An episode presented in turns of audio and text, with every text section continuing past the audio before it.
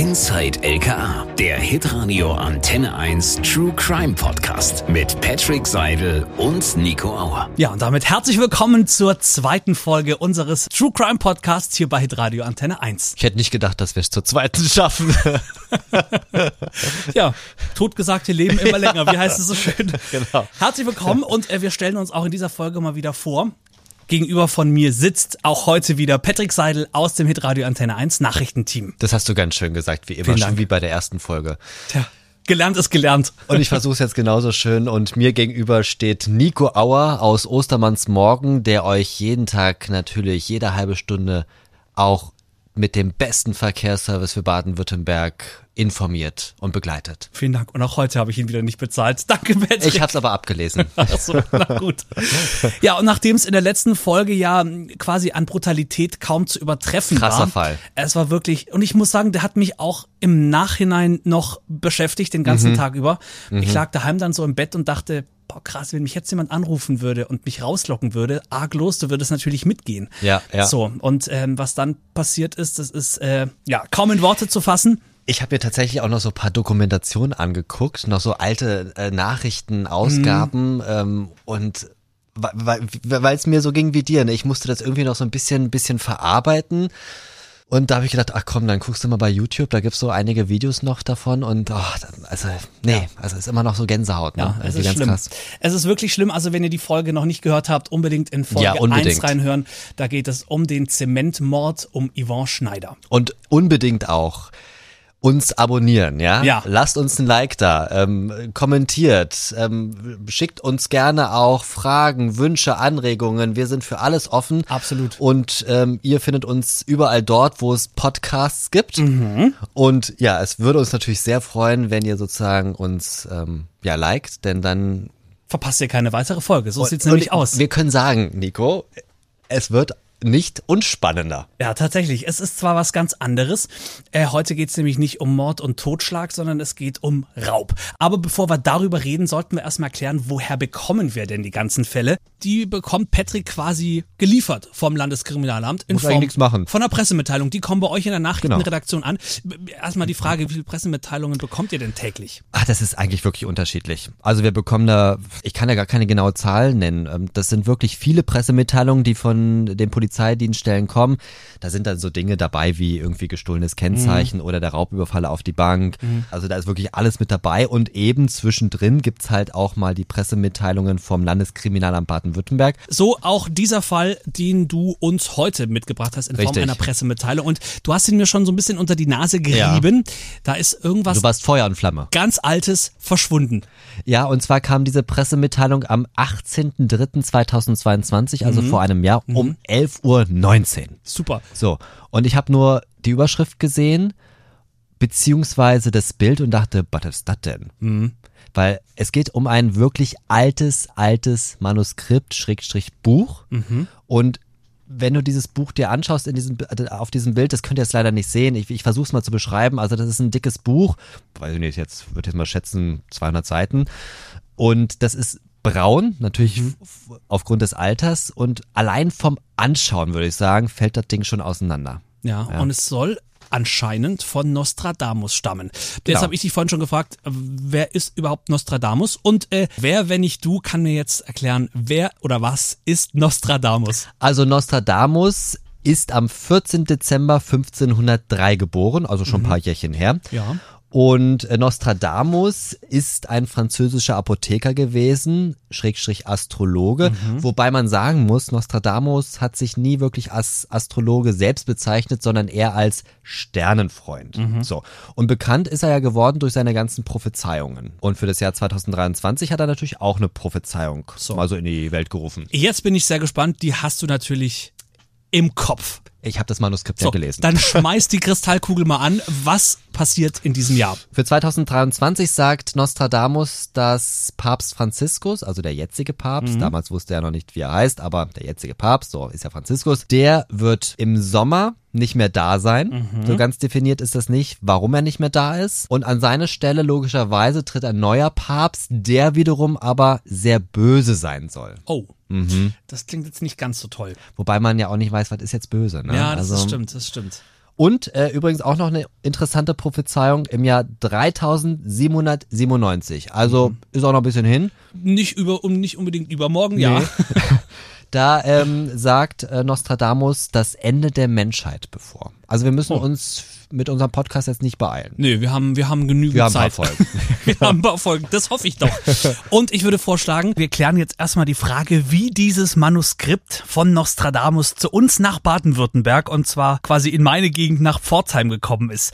Das sagt uns jetzt Stefan Holz, Kriminalhauptkommissar in der Abteilung 3 des LKA Baden-Württemberg im Fachbereich Kunst und Kulturgut. Herzlich willkommen, schön, dass Sie da sind, Herr Holz. Ja, schön, dass ich da sein darf. Hallo. Äh, auf die Frage, wie das Stück nach Pforzheim kam, können wir von unserer Seite aus sagen, es tauchte dort in einem Auktionshaus auf. Ein Buchantiquariat. Es handelt sich ja um antiquarisches Manuskript, dann war es also dort richtig. Das äh, wurde eingeliefert, heißt es, von ähm, Leuten, die das Buch dort veräußern wollten. Das Auktionshaus und der Einlieferer wussten, um was sich handelt, dass es ein sehr prominentes Buch eines namhaften Autoren ist, haben es natürlich auch dementsprechend im Auktionskatalog, der vor einer Auktion erscheint, wo die einzelnen Auktionslose beschrieben werden, publiziert mit Bildern. Damit war das Werk öffentlich. Ich kann mir vorstellen, dass das Auktionshaus ja, sag ich mal, dicke, fette Eurozeichen im Herz gehabt hat, oder? Bei diesem Nostradamus-Buch. Naja gut, das ist immer eine Geschichte bei Auktionshäusern. Auktionshäuser leben vom Zuschlag der Werke. Da werden dann äh, Aufpreise verhandelt, die in der Regel zwischen 20 und 30 Prozent des Zuschlagpreises liegen. Dieses Werk war zu einem Ausrufpreis, also zu einem Startgebot von etwa 12.000 Euro drin. Und das ist dann natürlich nach oben hin offen. Und wenn man sich davon dann die 20 Prozent abzieht oder 30 Prozent, kann man sich ausrechnen, was beim Auktionshaus als äh, Gewinn hängen bleibt. Also kann ich mir das so vorstellen, das habe ich jetzt noch nicht ganz verstanden. Da kam jemand, der gesagt hat, hallo, liebes Auktionshaus, hier ist das Buch, das würde ich gern verkaufen, äh, das ist von Nostradamus. Genau, so lief das. Und dann äh, geht es natürlich drum. es handelt sich bei so einem Werk um Kulturgut. Da muss dann, wenn es gewerblich in Verkehr gebracht wird, gibt es gewisse Sorgfaltspflichten. Das heißt, man muss die Herkunft überprüfen, also richtig heißt es die Provenienz. Und dann muss derjenige, der das Buch dort veräußern will, die Provenienzen darlegen. Und das Auktionshaus ist verpflichtet, nach dem Kulturgutschutzgesetz diese äh, Provenienzen sorgfaltsrichtig zu überprüfen. Und da lag dann das Problem, sage ich mal, dass das Ganze aufgeflogen ist, weil das Auktionshaus dann gesagt hat, ah, Moment mal. Nein, das Auktionshaus hat nicht gesagt, Moment mal. Ah, Das Auktionshaus hat äh, die Provenienz so geglaubt, klang schlüssig und hat es veröffentlicht. Ins Laufen kam dieser Fall eigentlich durch äh, eine Carabinieri-Einheit in Rom, mit der wir sehr, sehr enge zusammenarbeiten, mit der Tutela Patrimonio Culturale, das ist die Oh, Kulturgutseinheit. das klingt aber auch schön. Der Carabinieri, ja, es ist auch sehr schön, mit denen zu arbeiten. Und die haben äh, sich zur Aufgabe gemacht, zu recherchieren, welche abhanden gekommenen Gegenstände auf dem Markt auftauchen und sind dann auf dieses Werk gestoßen und haben festgestellt, dass es abhanden gekommen ist dem italienischen Staat. Wie das geschehen ist, kann ich nachher gerne erläutern. Und haben dann im Rahmen einer internationalen Rechtshilfe ein Rechtshilfeersuchen an die Staatsanwaltschaft Karlsruhe Außenstelle Pforzheim äh, gestellt, dass die deutsche Polizei in diesem Fall ermitteln kann, beziehungsweise die Staatsanwaltschaft soll ermitteln mit den Ermittlungspersonen, die die Polizei ist. Aber wenn ich, da muss ich nochmal nachhaken. Also Sie haben ja gerade gesagt, das Auktionshaus hat das geglaubt. Das klang alles schlüssig. Aber weiß man denn, was der Typ da gesagt hat? Also wo er, wo er das her hat? Also vielleicht, Ja, das ist eine Provenienz gewesen, die uns als Ermittler schon immer sehr, sehr stutzig macht. Es war ein Flohmarktkauf.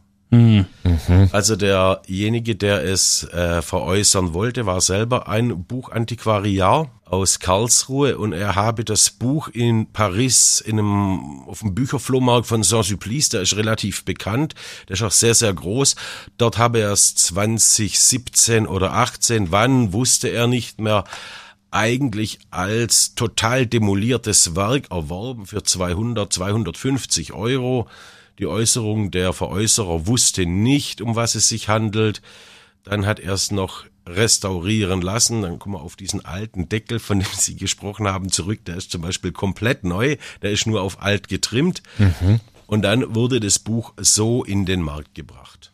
Ah, okay. Also der hatte das damals quasi gekauft auf dem Flohmarkt. So in fetten war, Anführungsstrichen. Genau, so war, so war die Aussage. Und äh, das hat man ihm natürlich dann abgenommen, weil klang schlüssig. Und äh, bis dann eben die äh, italienischen Carabinieri darauf aufmerksam wurden, äh, die gesagt haben, nee, Moment mal, das fehlt doch hier bei uns. Kann man sich das dann so vorstellen, dass die dann tatsächlich im Internet suchen, was wird angeboten? Oder wie kamen die drauf? Weil ich meine, Pforzheim Rom ist jetzt nicht unbedingt jetzt nicht der nächste so Weg. Ja. ja, es ist so, dass jetzt in den letzten 20, 25 Jahren im Fortschreiten der digitalen Welt sehr viele Bestände von Sammlungen, Archiven, Bibliotheken, alles digitalisiert wird und während dieser Digitalisierung fallen Verluste auf. Und über diese Verluste werden dann Verlustlisten erstellt mhm. und die sind in Datenbanken. Und dann wird dementsprechend nachgeforscht. Und dieses Buch war auf einer Verlustliste einer römischen Bibliothek und ist seit 2007 praktisch als vermisst gemeldet. Ah, okay. Aber in der Bibliothek heißt, äh, um da vielleicht mal zum tatsächlichen Verschwinden zu kommen, das war in der Bibliothek und es konnte man sich ausleihen, dieses Buch, oder wie kann ich mir das vorstellen? Äh, es ist jetzt eine Bibliothek und Ausleihen, das klingt wie Stadtbibliothek, das war so nicht ganz. Also eine Bibliothek ist keine Bücherei, sondern eine Bibliothek ist äh, ein Ort, wo Bücher gesammelt werden. Und das war aus einem aus einer Klosterbibliothek.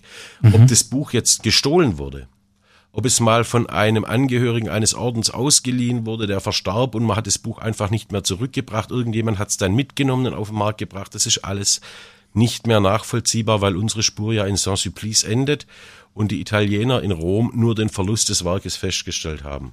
Ich wollte gerade fragen, weil wir hatten ja gesagt, das Manuskript ähm, ist aus dem Jahr 2007 äh, von aus der Bibliothek in Rom verschwunden.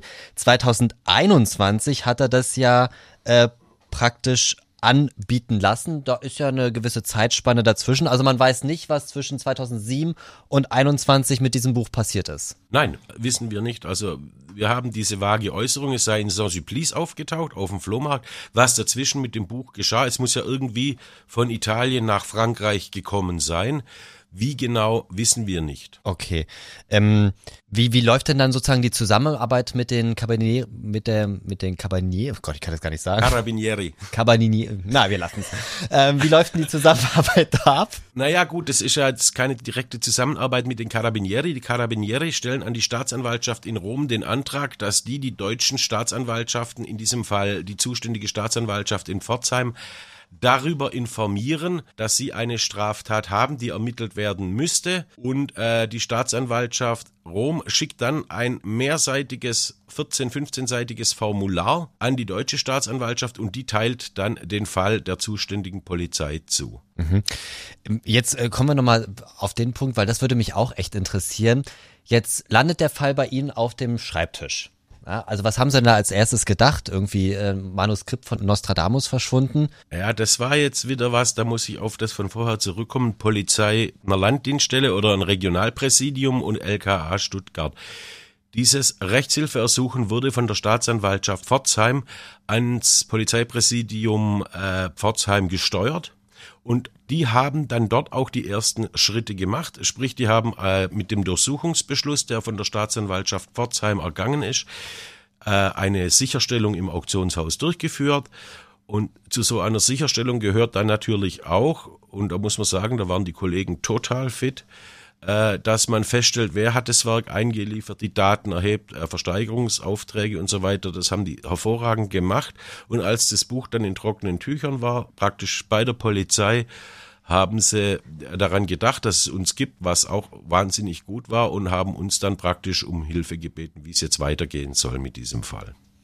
Und wie war Ihre Antwort darauf, ähm, wie es jetzt weitergehen soll? Also was war sozusagen der, der, der erste Moment, was Sie gedacht haben, okay, da müssen wir jetzt ansetzen? Also das würde mich interessieren. Ähm, wo, wo, wo, wo setzt man denn da an? Ja, der erste Gedanke war mal, vor Strafermittlung das Werk zu sichern. Dazu muss man sagen, das ist eine Papierarbeit auf sehr altem Papier mit mhm. äh, einer Eisengallustinte wahrscheinlich aus dieser Zeit, das weiß man ja.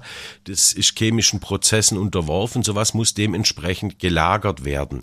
Und wir verfügen über solche Lagerräume im LKA, die klimatisiert sind, ein stabiles Raumklima haben, wo man den ist-Zustand eines solchen Werkes im Moment einfrieren kann. Sprich, es gibt keine Veränderungen mehr. Es bleibt in dem Zustand, wie es ist.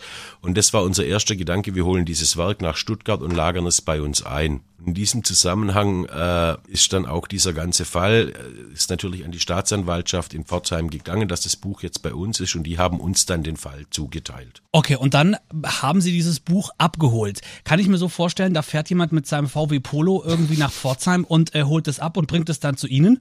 Ja, ganz so ist nicht. Also Polo fahren wir nicht. Wir fahren anderen großen. Schönes Auto, möchte ich an dieser ja, Stelle mal sagen. Natürlich, durchaus. Aber wir als Baden-Württemberger fahren natürlich äh, heimische Automobilprodukte äh, und sind dann mit einem heimischen Automobilprodukt dorthin gefahren, haben eine Transportkiste dabei und lagern dann das Buch praktisch in dieser Transportkiste in Schaumstoff und so weiter, dass wirklich keine Bestoßungen, nichts mehr entstehen können, ein. Machen wir Grundsätze mit allen Gegenständen, die wir sicherstellen, weil wir ja nie wissen, ist es echt oder ist es falsch und so weiter. Und da wären wir dann schon bei den nächsten Ermittlungsschritten. Okay, also das Buch ist jetzt quasi in Stuttgart und Sie haben es ja schon gesagt, dass äh, der Durchsuchungsbefehl für den Herrn, der dieses Buch irgendwann mal auf dem Flohmarkt gekauft haben will, äh, dass da dann die Wohnung durchsucht wurde. Nein, nein, nein, nein, nein, nein. Das, das Buch war schon im Antiquariat. Und da war ja auch die, ging ja auch die Spur der Italiener hin in dieses Buch Auktionshaus in Pforzheim. Und die haben, sind einfach hingegangen. Die Kollegen haben gesagt, hier ist der Beschluss. Da steht drin, dieses und dieses Werk, diese und diese Nummer im Katalog von der und der Auktion, die jetzt ah, ansteht. Okay. Dann hat der äh, Auktionshausbesitzer sehr kooperativ das Buch einfach ausgehändigt.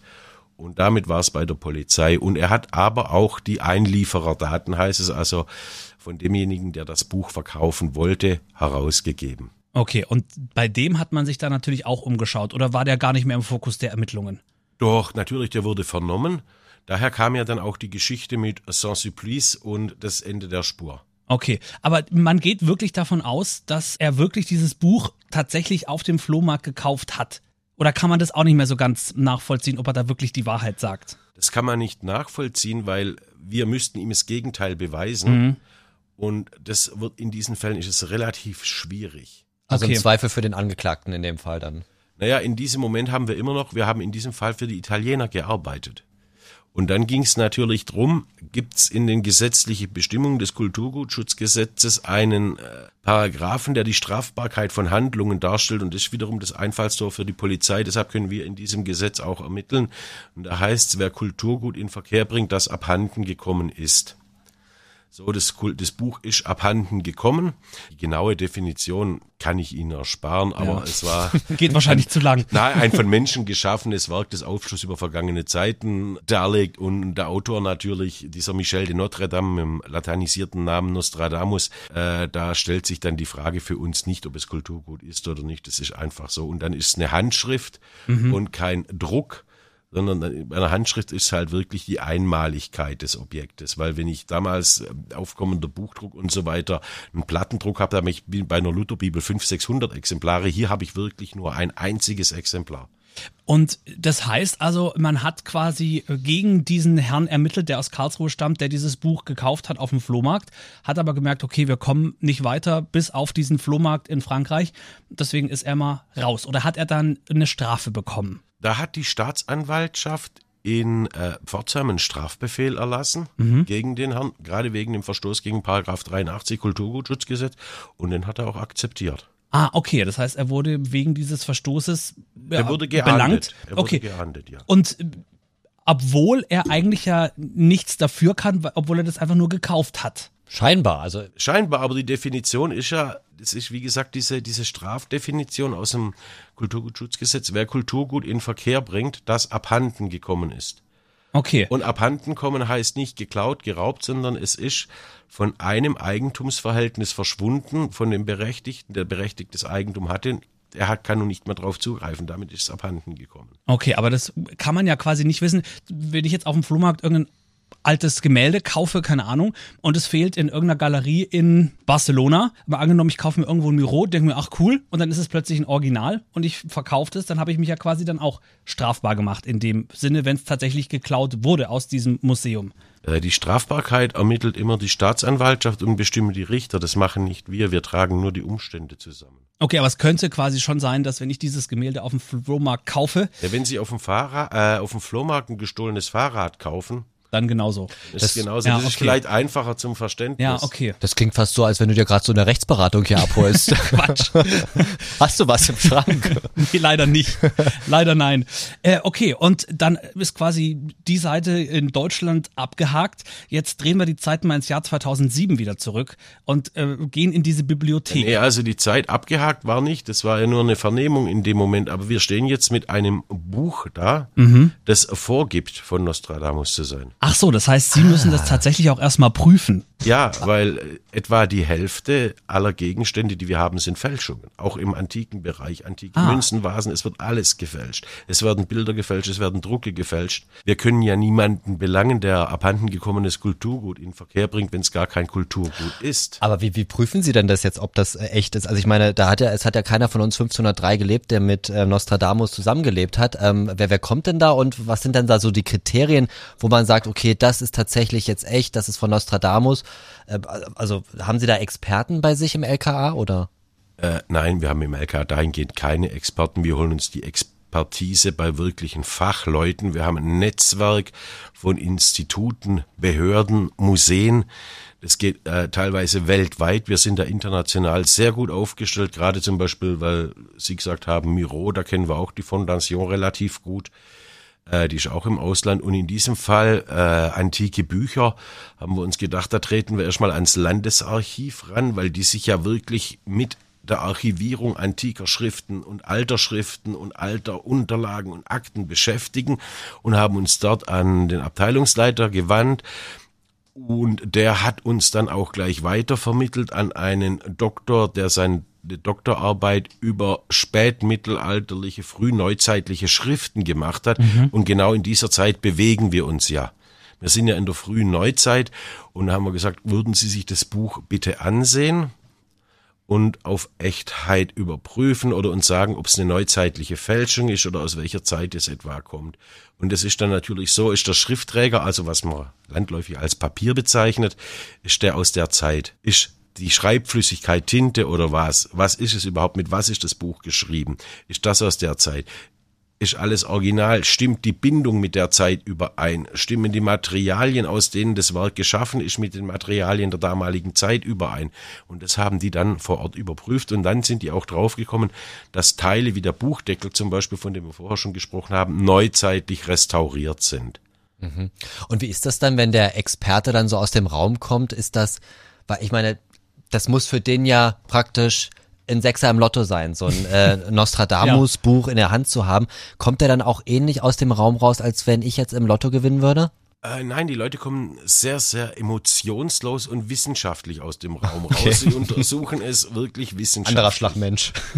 das kann man vergleichen mit einer Hirnoperation. Wenn ich eine Hirnoperation machen müsste, würde ich total kaputt aus dem OP kommen und wenn es ein Hirnchirurg macht, der kommt relativ lässig raus und sagt, ist alles gut gegangen und kommt mit dem Befund. Und so ist da genauso. Das sind halt Experten auf ihrem Gebiet. Aber wie sind Sie denn aus dem Raum rausgegangen, als Sie erfahren haben, das Buch ist wirklich von Nostradamus? Ich meine, das ist ja schon auch für jemanden aus dem Landeskriminalamt, der einiges wahrscheinlich schon erlebt und gesehen hat, aber trotzdem was Besonderes. Ja, klar ist das was Besonderes. Egal, was man in der Hand hat bei uns, es ist von einem Menschen aus der Vergangenheit geschaffen worden, teilweise von bekannten Menschen im Kunstbereich, Pablo Picasso, Miro Chagall. In der Antike haben wir Grabmasken der alten Ägypter von äh, stellvertretenden Pharaonen in der Hand gehabt die sind so alt wie die Bundeslade. Wir hatten ein Saurier-Skelett, das war 180 Millionen Jahre alt und lag so lange in der Erde. Das, äh, ja, da weht einen schon so ein Eishauch der Geschichte an, also das mhm. muss man schon sagen. Aber es darf einen nicht sehr lange anwehen, weil man, man muss ja weiter ermitteln. Und jetzt ging es uns noch weiter um die Herkunft des Buches. Genau, da kommen wir, glaube ich, jetzt mal so drauf, um zu verstehen, mhm. wie kam das überhaupt abhanden. Sie haben gesagt, 2007 wurde das aus einer Bibliothek in Rom geklaut oder ist da abhanden gekommen. Es wurde festgestellt, dass es weg ist. Okay, also kann natürlich auch viel früher schon passiert sein. Ja, kann auch viel früher passiert sein. Und wie gehen dann da die Ermittlungen weiter? Machen auch Sie die oder kümmern sich da die italienischen Kollegen drum? In diesem Fall haben wir das auch gemacht. Wenn man das Buch aufklappt, ist ein, eine Art lederner Deckel und dann kommen diese einzelnen äh, geschöpften Papierseiten. Und äh, wir hatten das Glück, dass auf der ersten Seite, wo der Titel des Buches stand, ein Ex Libris war, also ein Stempel, der den, das Eigentum einer Bibliothek beweisen soll. Im Auktionskatalog stand dann drin, es wäre eine französisch, ein französisches Klosterkolleg. Das kam uns dann schon komisch vor weil die Äußerung war, es sei aus St. Blasien im Schwarzwald entwendet worden. Mhm.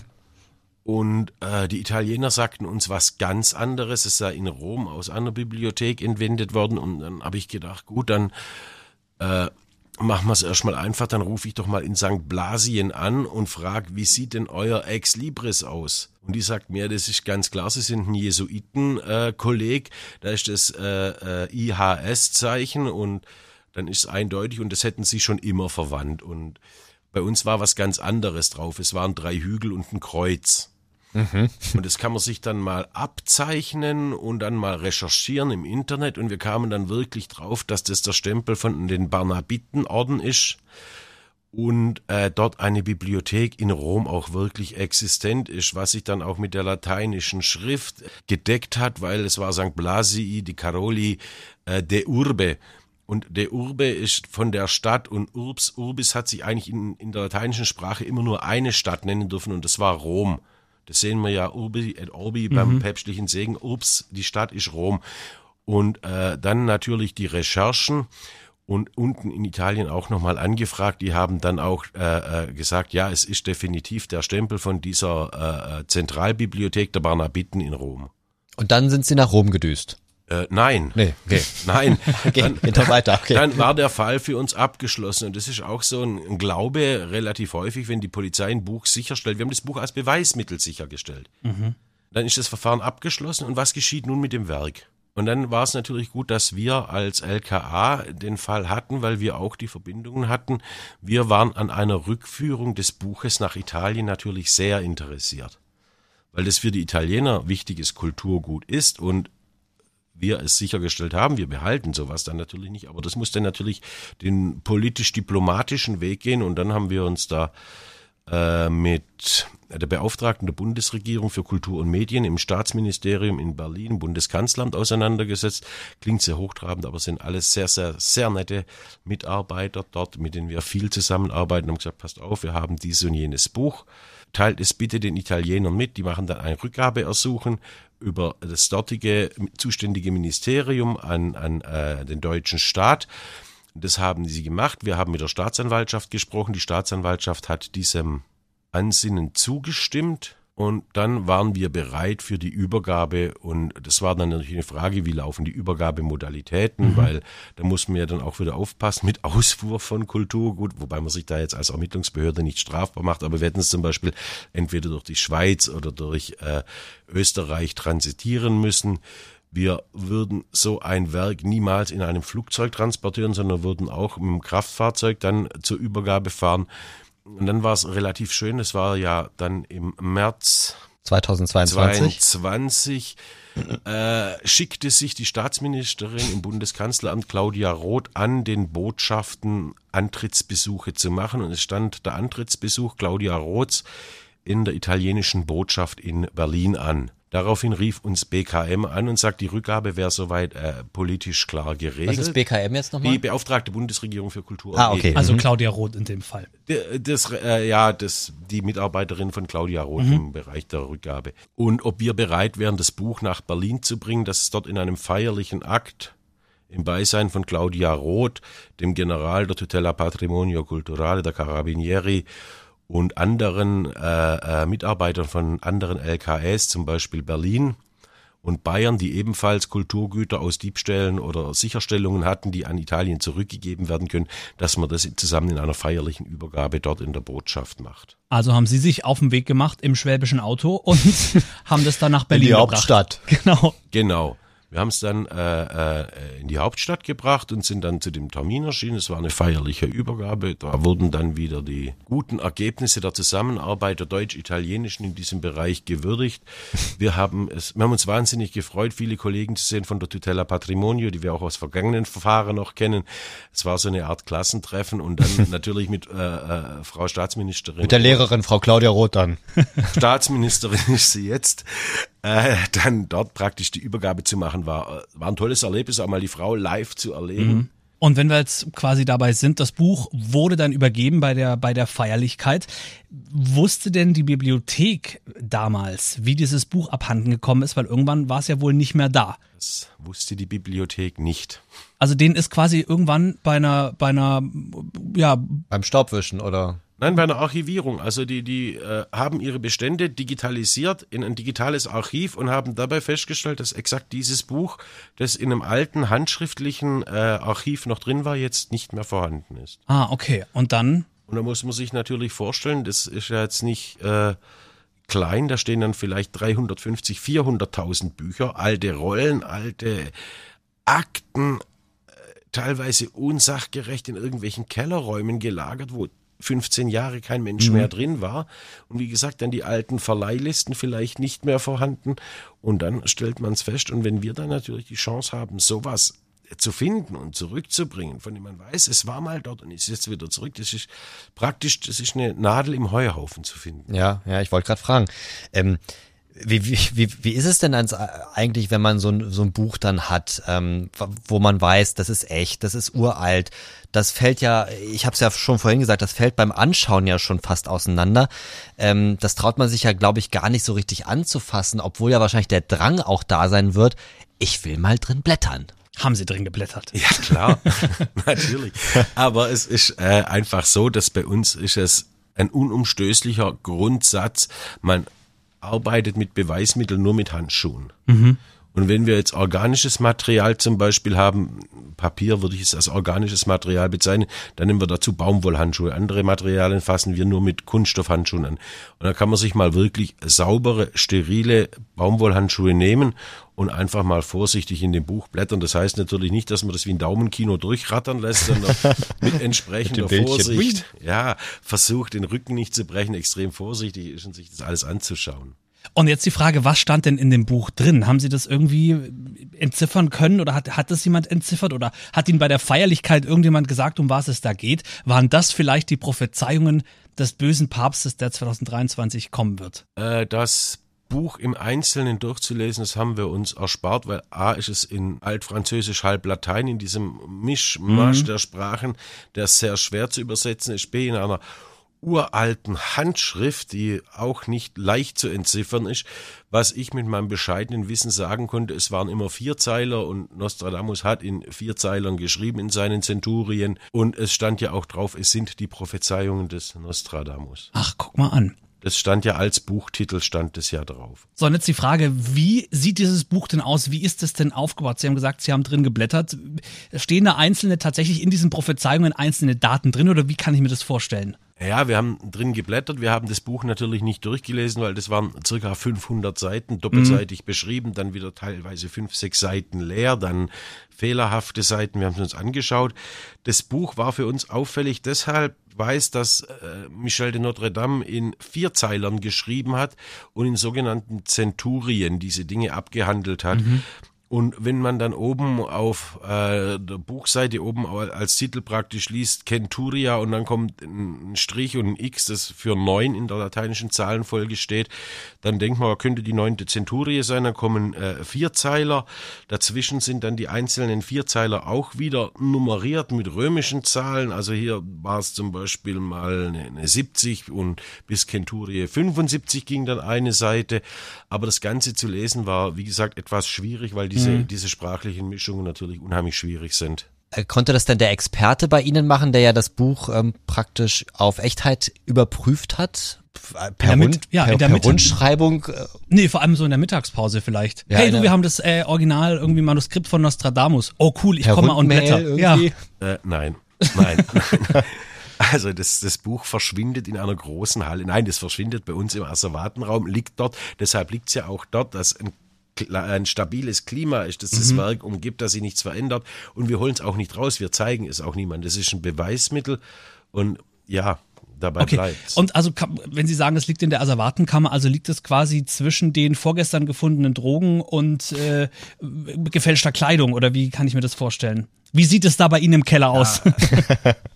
der Fachbereich Kunst und Kulturgutkriminalität hat den wahnsinnigen Luxus. Wir haben einen eigenen Asservatenraum. ah, okay. Da liegen nur unsere Gegenstände. Weil die eben besonders temperiert werden müssen oder warum haben Sie den Luxus? Ja, weil sie auch teilweise sehr teuer sind, weil Mhm. sie teilweise sehr alt sind, weil sie echt sind, weil sie wertvoll sind und weil wir dort drin wirklich ein stabiles Klima herstellen. Wir haben eine wahnsinnig teure Klimaanlage, die wirklich auf drei Prozent Klimaschwankung, also Feuchtigkeit, Temperatur, das pro Jahr hält das Niveau.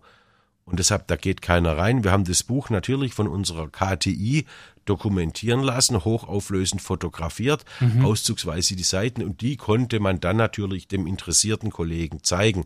Aber das Originalwerk hat niemand gesehen. Wenn Sie sagen, äh, da lagern sehr viele teure Sachen, wissen Sie denn auch, wie viel dieses Buch beziffert ist? Also wie teuer das ist oder ist es im Wert äh, nicht, nicht, nicht einschätzbar?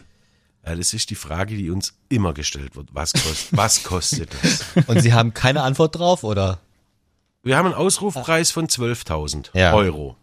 Finde ich aber Kann, wenig, oder? Kann durchaus, wenn ein geneigter Sammler kommt, bis 100.000, es kann auch bis 200.000 Mhm. gehen. Wie will ich den Wert eines solchen Werkes einschätzen? Ich habe keine Vergleichswerte.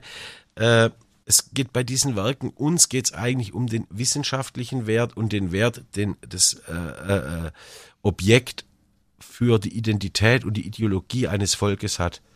Darum geht's uns eigentlich. Das Monetäre, nice to know, wie man heute sagt, aber eventuell in der Strafzumessung bei Fälschungsdelikten, bei sehr teuren und, und sehr, oder wo man, wo man sehr viel Geld illegal macht, ist für die Strafzumessung durchaus interessant, was es für einen Wert hat. Aber in dem Fall äh, ist wirklich da der wissenschaftliche und geschichtliche Wert, der da dahinter steckt. Und jetzt haben wir ja schon gelernt, dass es der Grad zwischen ich kaufe was auf dem Flohmarkt und möchte es verkaufen äh, und ich mache mich strafbar doch recht dünn ist. Haben Sie denn Tipps, wie kann ich mich selbst denn vor so etwas schützen? Ja, was schwierig jetzt zu sagen. Also schützen kann ich mich dahingehend, äh, ich wäre grundsätzlich vorsichtig beim Ankauf von irgendwelchen geringpreisigen antiken Gegenständen, A, weil dann laufe ich meistens Gefahr, dass sie gefälscht sind, ich in Betrug aufsitze. Dann sollte ich mich als Kunde fragen, wie kommt sowas auf den Flohmarkt? Ich stelle nicht einfach mal grob gesagt eine äh, griechische Vase stelle ich nicht einfach auf den Flohmarkt, wenn die echt ist, dann bringe ich die schon in ein Auktionshaus und dann geht natürlich das, was wir vorher besprochen haben, die Sorgfaltspflichtüberprüfung los. Und solche Dinge auf dem Flohmarkt zu finden, es gibt immer wieder die Geschichten, das ist der Monet, den man gefunden hat, als man sich einen Rahmen für einen Spiegel kaufen wollte und so weiter. Die gibt's durchaus, sind aber wahnsinnig selten. Und ich würde persönlich empfehlen, grundsätzlich die Finger von antiken Gegenständen zu lassen, weil es wirklich eigentlich, wenn es nicht zu unserem Kulturkreis gehört, hier nichts zu suchen hat und eigentlich den Völkern zurückgegeben werden sollte. Ist meine, aber es ist nur meine persönliche Meinung. Das heißt also, wenn man jetzt ein, ein Stück bei sich zu Hause hat oder möglicherweise auf dem Flohmarkt gesehen hat, dann lieber vielleicht auch Sie kontaktieren, um da möglicherweise Klarheit zu schaffen? Ja, durchaus. Also es schadet im Prinzip nichts, wenn man, wenn man schon ein schlechtes Gefühl hat und meint, ich muss die Polizei anrufen. Ist das ja schon ein ganz klares Indiz, dass man äh, sich dabei nicht ganz so wohlfühlt.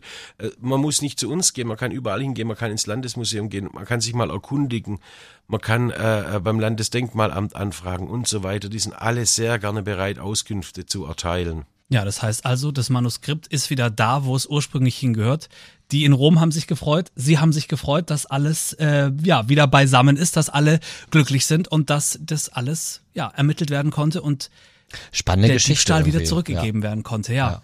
Ja, wir sind eigentlich sehr, sehr glücklich darüber, dass wir nicht nur die strafrechtliche Seite bedient haben, sondern dass wir auch wirklich, wie Sie sagten, die Rückführung an den Staat Italien, an den rechtmäßigen Eigentümer auch äh, in die Wege leiten konnten. Und das war ein schöner Abschluss von so einem Fall natürlich. vor allem dann noch bei so einer Zeremonie, quasi bei so einer feierlichen Übergabe, äh, die haben sich natürlich wahrscheinlich auch sehr gefreut. War da dann tatsächlich die, die Herrschaften von der Bibliothek da oder war das tatsächlich der Generalkonsul aus Italien oder Nein, es war der Botschafter äh, von Italien, der in Berlin ansässig ist, war da.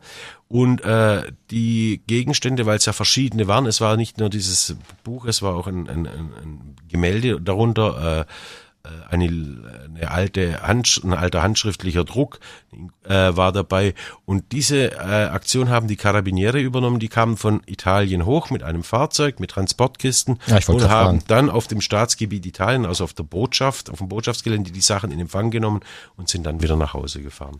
Ah, aber es gab trotzdem noch ein Ramazzotti mit den ganzen, oder? Wir waren im Dienst. Also Herr Holz, vielen Dank, dass Sie da waren. Kriminalhauptkommissar in der Abteilung 3 des LKA Baden-Württemberg im Fachbereich Kunst und Kulturgut. Und vielleicht, ähm, Herr Holz, sehen wir uns ja nochmal wieder, falls, ich weiß nicht, ob Sie jetzt noch gerade einen anderen Fall auf dem Tisch haben, der uns interessieren könnte. Dürfen Sie gerne sagen. Bisschen spoilern. Bisschen spoilern. Wir haben, wir haben mehrere Fälle auf dem Tisch. Es ist nicht so, dass uns langweilig wird. Äh, wir haben sehr, sehr viele Fälle, sehr spannende Fälle und jederzeit gerne wieder, wenn Sie sich dafür interessieren, die Fälle Absolut. abgeschlossen sind und wir drüber reden können. reden wir Ich aber- wollte jetzt gerade einen Fall, der doch gerade läuft. Das geht leider nicht. Ich hab's versucht. Also vielen Dank an Sie, Vielen dass Dank, Sie da genau. waren. Sehr gerne. Vielleicht bis zum nächsten Mal. Und äh, wenn euch der Podcast gefallen hat, dann lasst auf jeden Fall eine Bewertung da. Und wir würden uns natürlich über einen Daumen hoch auf der Podcast-Plattform eurer Wahl freuen, wo auch immer ihr uns hört. Und dann hören wir uns beim nächsten Mal wieder. Ich freue mich, Nico, aufs Ich nächste freu mich Mal. auch. Bis dann. Tschüss. Inside LKA, der Hitradio Antenne 1 True Crime Podcast mit Patrick Seidel und Nico Auer.